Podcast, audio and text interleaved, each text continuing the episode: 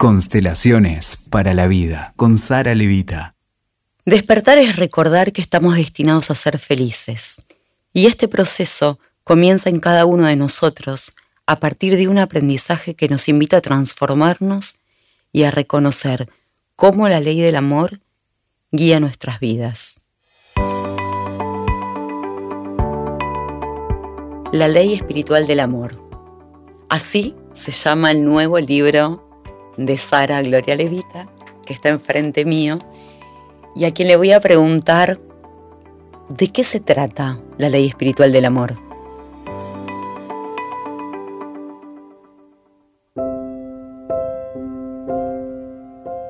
Estamos en tiempos en donde tantos sentidos van diluyéndose, perdiéndose, quedando en el pasado Mm, que, este libro lo que viene a ofrecer es precisamente encontrar esos sentidos trascendentes que mueven a nuestras vidas, que vienen a darle luz y fuerza. Es un libro teórico práctico que, como algunos dicen, es un libro compañero. Me encanta esa palabra porque mm, conozco el libro en profundidad y me parece que tiene múltiples formas de leerse.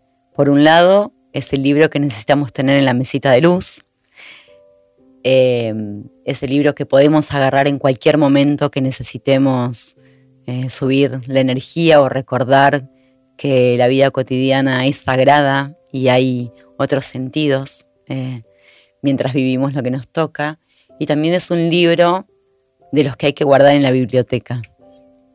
Así que bueno, primero agradecerte que hayas podido escribirlo y me gustaría que aprovechemos este episodio y esta conversación para que nos puedas contar el enfoque, que como bien lo decías, yo creo que tiene que ver con, con esta síntesis. Teoría espiritual, práctica espiritual y espiritualidad práctica. Contame de qué manera encontraste esa forma, ese propósito del libro. Lo cierto que en cada capítulo lo que está volcado son los diferentes peldaños que muchos, y por supuesto me incluyo, venimos a transitar para poder en principio desde la propia experiencia, avalada por todo lo que es el marco teórico y conceptual, ver por dónde pasa en cada movimiento que hacemos hacia la vida, por dónde pasa llevarlo a la práctica de una manera clara, concreta, sencilla, para que nuestra vida vaya reflejando eso que vamos ordenando, que vamos integrando y que vamos sintetizando por dentro, porque estamos en tiempos en donde la práctica espiritual no alcanza. La práctica espiritual es una llave.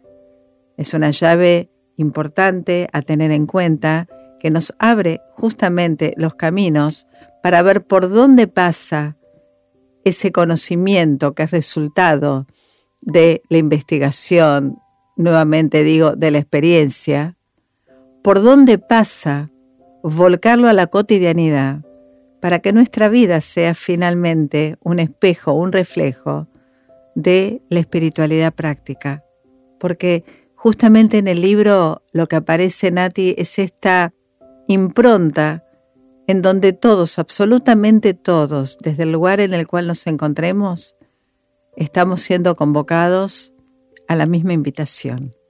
Y la invitación es realizarnos en nuestros propósitos personales, en nuestras aspiraciones espirituales, es poder correr esos velos de ilusión que todos traemos para poder encontrarnos con lo que mm, desde el universo mismo se anhela para cada uno de nosotros.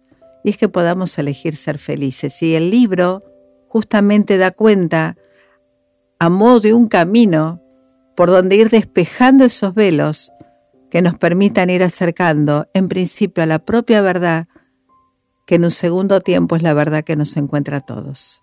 Es maravilloso porque el libro está lleno de conceptos espirituales, de teorías, eh, de saberes sagrados y lo que tiene es la posibilidad de que cada una de las personas que lo lean lo puedan tomar ese saber y sean, tal como vos decís, invitados a practicarlos y practicar esa información, contrastarla de alguna forma o intentar vivirla, también nos lleva un montón de desafíos. Cuándo esa información la puedo tomar, cuándo la puedo ejercer, a qué lugares me lleva de, contradicción o de resistencia.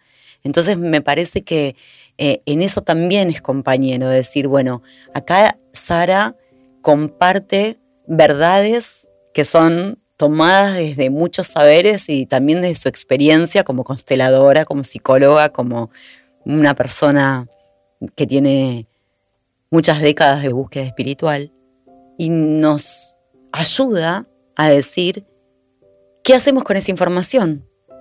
Porque muchas veces leemos, eh, nos fundimos en esos libros que nos llevan de viaje, que nos recuerdan, que nos conectan con esas partes, pero tenemos como escindida la parte espiritual de la vida cotidiana. Sin embargo, el libro tiene la premisa de que uno puede hacer práctica espiritual cuando va a comprar el pan, cuando se baña, eh, cuando habla con su abuela y en las relaciones más trascendentes de nuestra vida que tienen que ver con los hijos, la pareja, eh, los amigos, el trabajo, las creaciones, ¿cierto? Qué lindo que lo decís, sí, sí, es así, porque en realidad cuando uno piensa en la espiritualidad, pareciera que es algo muy grande, que está en lo alto, que está en otro plano. Y sin embargo se trata de poder respirarla y de poder vivirla y de poder experimentarla para que podamos justamente ser eh, coherentes con quienes somos y encontrarnos con los otros desde nuestra propia humanidad, porque justamente a lo largo de estas páginas la secuencia da cuenta de cómo todo es mucho más simple cuando miramos con los ojos del alma, Nati. Sin embargo, y usando tus formas de explicar, a veces mirar con los ojos del alma es un punto de partida y a veces es un punto de llegada. Y me parece que eso también eh, tiene el libro, ¿no? Como la posibilidad de que nosotros tengamos una especie de autocompasión en nuestro camino, tratar de no ser exigentes, decir, vamos tomando la enseñanza que nos resuena, que podemos aplicar, después nos olvidamos, porque no hay una linealidad. La, linealidad sería casi de un paradigma que ya no es. Y sí, porque tal cual, ¿no? Así es, así es el camino, así es el camino humano, pero lo cierto es que hay como ciertos mojones que en la medida en que uno tenga conocimiento de ellos, nos van guiando en el andar. Y el libro ofrece esto, como una especie de mojones que nos van eh, diciendo, nos van dando cuenta de una dirección a seguir, de un rumbo que se puede tomar, de cómo poder ir en alma y cuerpo, haciendo simultáneamente una, un andar que nos permita con, una mayor conciencia poder elegir, elegir cómo mirar, cómo amar, cómo relacionarnos con nosotros, con los otros, cómo encontrarnos con la actividad. Cómo buscar referencia también, ¿no? Que es algo que muchas veces nosotras charlamos. ¿Cómo me doy cuenta que lo estoy haciendo bien? ¿O cómo puedo empezar a practicar el discernimiento para entender dónde estoy equivocada, ¿no? Así es. Por eso entiendo que, en cada contenido hay como una especie de, mm, de esperanza que recuperamos, porque esto de poder saber que lo estamos haciendo, y tal vez no tan bien, pero lo estamos haciendo, lo que nos permiten precisamente ir ajustando aquellas variables para poder cada vez integrarnos de una manera mayor y de esta forma que nuestra vida termine reflejando aquello que somos y aquello que nos mueve a cada uno de manera particular. Y en simultáneo lo que nos permite el encuentro con otros que están en el mismo proceso o haciendo sus procesos diferenciales y sin embargo estamos unidos por una misma búsqueda o por, por algo que nos une más allá de lo que le podemos poner palabras, ¿cierto?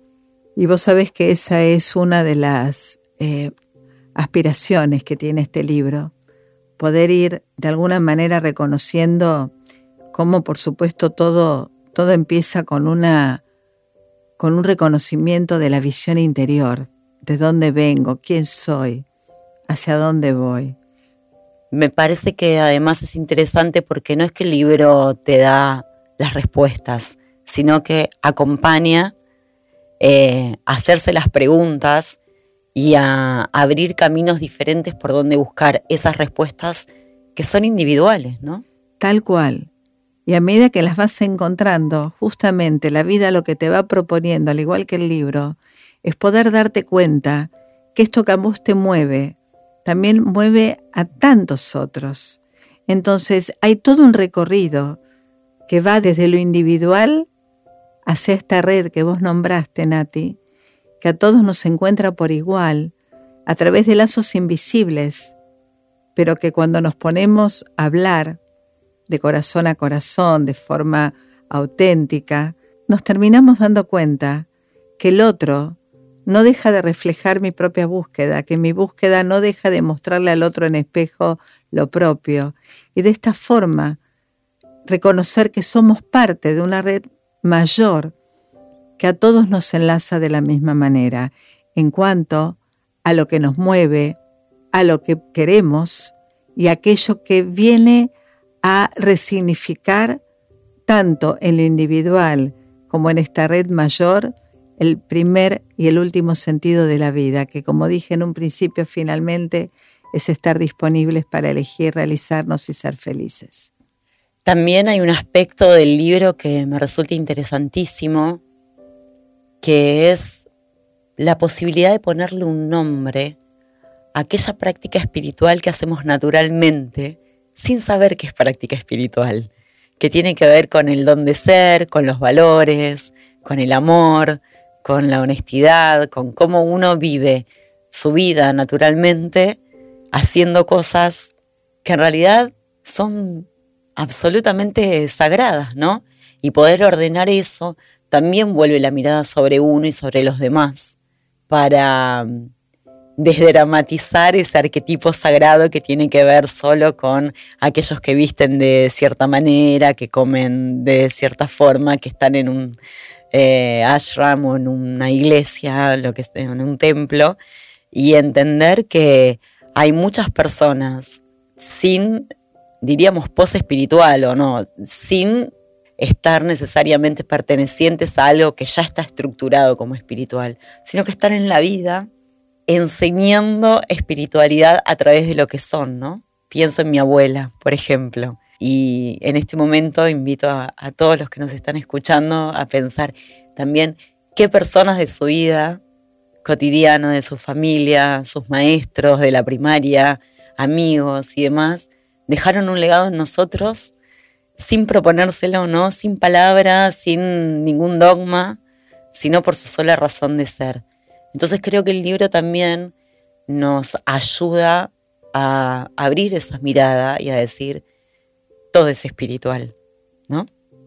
Me trajo muy fuerte la imagen de mi abuela y creo que ese es como un catalizador para que todos podamos ver si son nuestras madres o eh, la persona que nos ayuda en nuestra casa, un hijo, ¿no? Eh, entonces el libro creo que le da mucho cuerpo a que podamos como acomodar eso dentro nuestro de otra forma y entonces te animás a intentar vivir la vida cotidiana de otra forma. Por supuesto, en el medio nos vamos a perder, nos vamos a volver a enojar, vamos a eh, protestar por eh, que hay que un impuesto, una injusticia y demás, pero en la práctica uno va como naturalizando la otra mirada.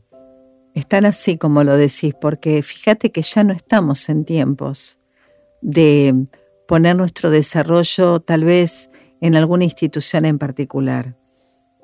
El templo hoy es el cuerpo. El encuentro con lo que nos trasciende y da sentido de lo sagrado en nuestra vida está en nuestro interior. Son tiempos donde venimos a recordar nuestra propia maestría, Nati. Entonces el libro justamente acompaña a que cada uno pueda dejar quizás de buscar tanto afuera lo que es adentro, porque todo está dentro de uno. Y cada uno venimos a reconocernos como un faro de luz que junto a otros vamos construyendo una especie de red que finalmente se ofrece al servicio de la vida personal, de la vida social, de, del espacio colectivo, porque como en alguna de las páginas me encontré escribiendo, estamos en tiempos de dar un salto cuántico. Es un salto cuántico de la conciencia, es una especie de nuevo paradigma. Y el libro viene a acompañarnos en este reconocimiento. A sentir a lo que es, las dimensiones del amor, la pareja como camino, hacia el propio destino, alinearnos con el lenguaje del universo, la familia espiritual. Esos son algunos de los temas eh, y de los capítulos que trata la ley espiritual del amor. Cuando estábamos presentando el libro en algunas instancias, eh, algunas personas preguntaban por qué el capítulo de la pareja es tan largo. Y me parece que ahí hay una síntesis también de, de lo que busca el libro. ¿Me querés contar? Sí, claro que sí. Lo cierto que también estamos en tiempos donde, donde a la pareja la encuentra, la encuentra nuevos propósitos. Ya no solo es el hecho de tal vez construir una familia, compartir buenos momentos, eh, ver una película juntos, ir a comer algo rico juntos, sino que es el camino que cada uno trae en cuanto a su propia superación personal, que justamente en la pareja lo que hoy encontramos es la posibilidad de poder juntos avanzar hacia eso que desde el alma venimos a realizar sino que además como pareja nos da la posibilidad de poder resignificar.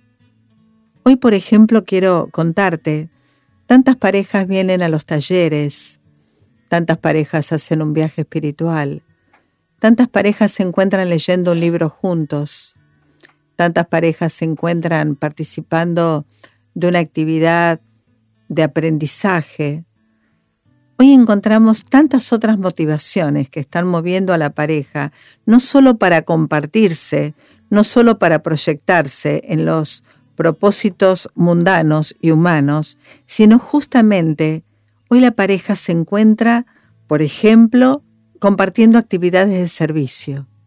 Por ejemplo, eligiendo un domingo hacer alguna obra de bien y juntos ya no solamente son los propósitos individuales.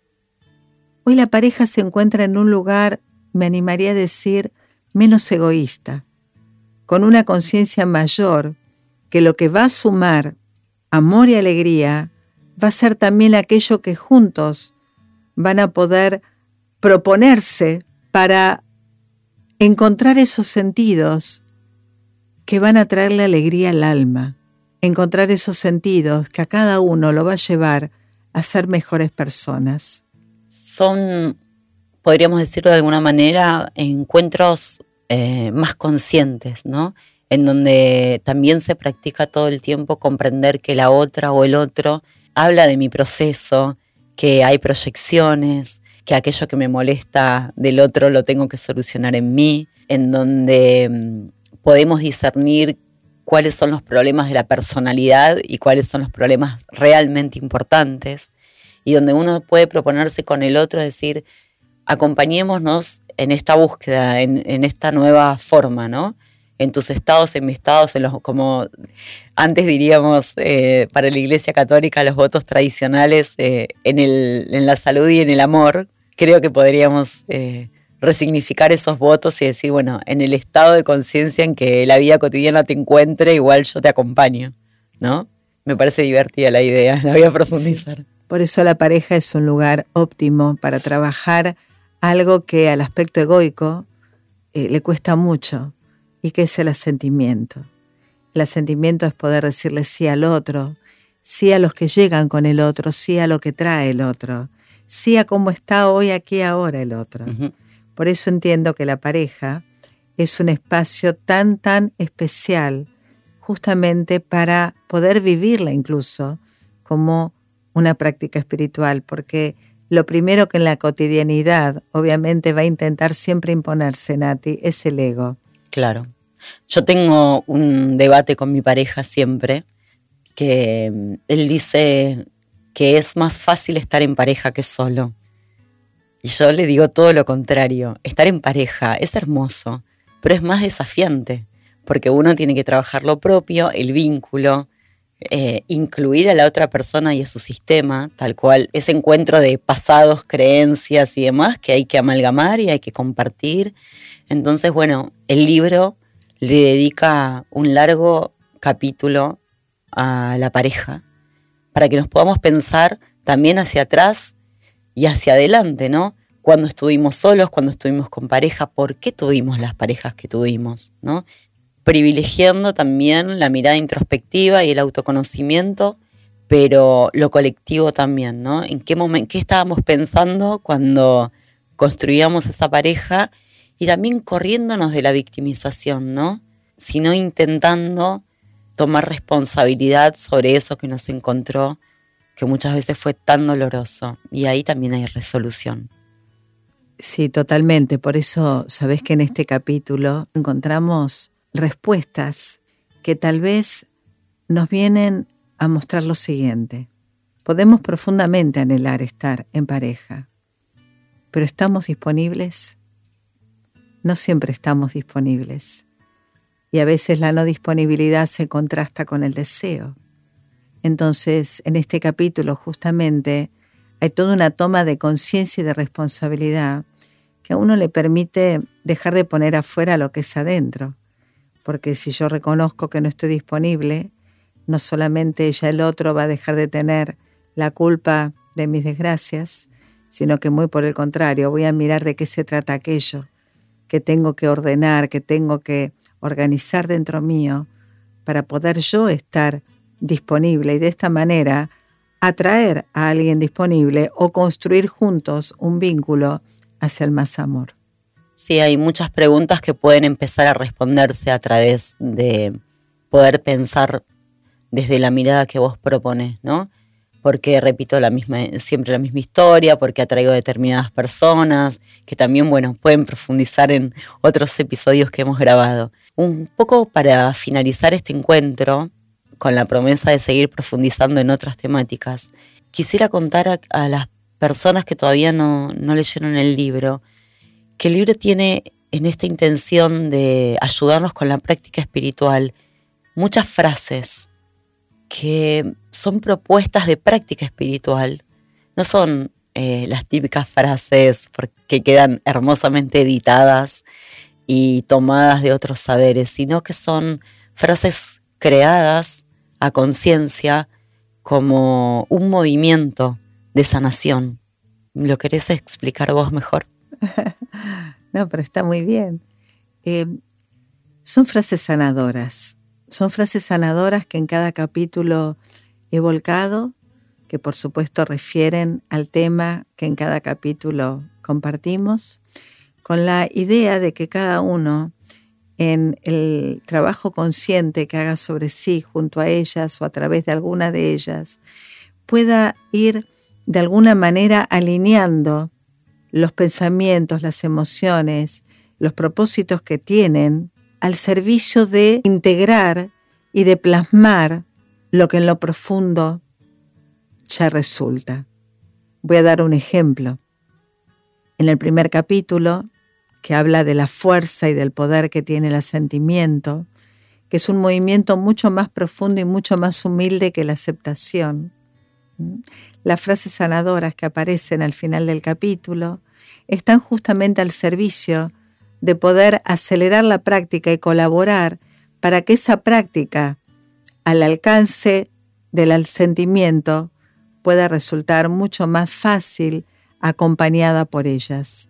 Em, por ejemplo, en el segundo capítulo, donde hablamos acerca de las diferentes dimensiones del amor, también las frases sanadoras que hay están al servicio de poder colaborar a que seamos más conscientes que vivimos en tantísimas dimensiones de manera simultánea en la vida cotidiana cada vez que a través del amor nos relacionamos.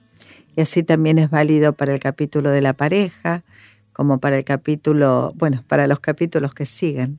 Yo te propongo, Sara, crear muchos episodios bien temáticos sobre las otras propuestas que haces en el libro, que tienen que ver con el gran destino, con la hermandad, con la familia espiritual, con poder profundizar en la forma que el universo nos habla de cierta manera, ¿no? Y también qué información nosotros eh, le ofrecemos a él. Lo que más me gustaría preguntarte ahora para cerrar este episodio es este es tu primer libro que no es específicamente de constelaciones. Y me gustaría saber por qué.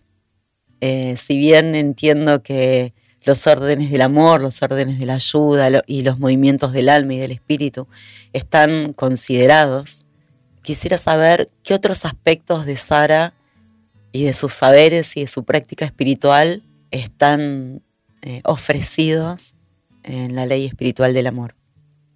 Bueno, ante todo, para poder responder esta pregunta, quiero, quiero compartir que, que fuiste una gran motivadora a que yo me, me encuentre con ese impulso interior de poder volcar, Nati, en este libro, todo un camino de búsqueda que por supuesto siempre empieza en uno, en donde desde hace tanto tiempo la búsqueda de sentido, otras comprensiones espirituales, me llevaron particularmente, bueno, a hacer todo un recorrido justamente hacia el despertar de la conciencia, precisamente para poder responder estas tres preguntas que todos los seres humanos, en algún momento, conscientemente o no, nos hacemos en la vida.